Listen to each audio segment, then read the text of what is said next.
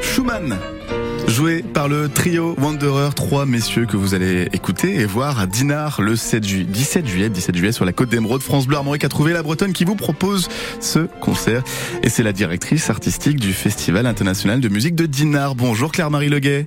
Bonjour Bastien, bonjour à tous. Quel bonheur d'écouter ces euh, trois fantastiques musiciens. Euh, je peux tenter de dire leur nom Vincent Coq, Oui. Jean-Marc Phillips, Varja Bédian et Raphaël Pidou. Oui, exactement. Trois musiciens exceptionnels, un, un trio, donc euh, piano, violon, violoncelle, comme on peut l'entendre. Euh, un trio exceptionnel qui euh, est présent sur toutes les scènes les plus importantes dans le monde et qui vient à Dinard le 17 juillet. Donc c'est vraiment un concert à ne pas manquer.